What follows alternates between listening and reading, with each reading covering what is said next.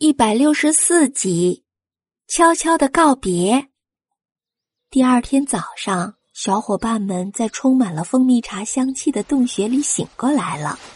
熊小宝还在呼呼大睡呢。黑熊妈妈已经准备好早餐去采蘑菇了。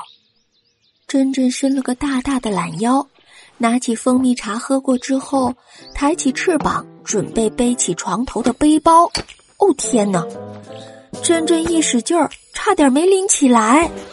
他惊讶的打开背包一看，热情的黑熊妈妈在他的包里装了满满一背包的蜂蜜糕。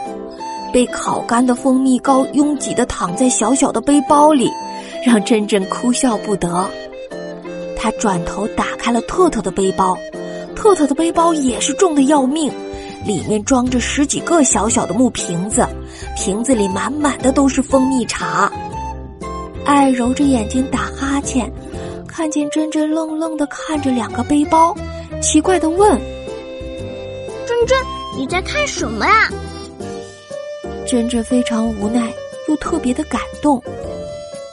啊，你们看，黑熊阿姨真是太担心我们在路上挨饿了，我我差点没背起来。特特也醒了。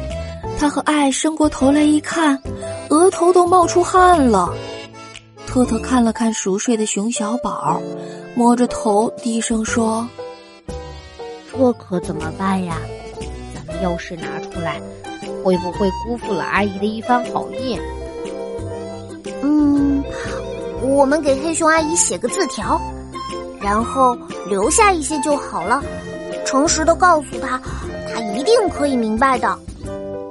珍珍说完，就拿出了纸和笔，迅速的写下了一段话：“黑熊阿姨，小宝，谢谢你们的盛情款待，在天池的日子里，令我们永生难忘。不过，这些蜂蜜糕和蜂蜜茶，我们可真背不动了。我们拿出背包里的一半留下来。”请你们与其他动物邻居们分享吧。如果有机会，我们还会再来看你们的。另外，小宝睡得很香，就不用他送我们了。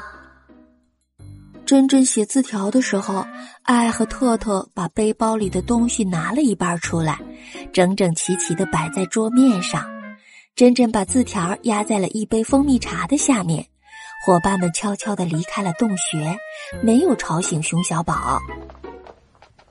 清晨的山谷里飘荡着轻柔的雾气，小伙伴们再次来到了天池边，他们对着水面轻轻的呼唤：“小锦鲤，小锦鲤，我们要走了。”过了一会儿，水面下泛起了密集的小泡泡。一个金红色的身影迅速浮上水面，探出头来，打了个哆嗦，说：“，早晨的水面上可真冷啊！你们这就要走了，不多玩几天吗？”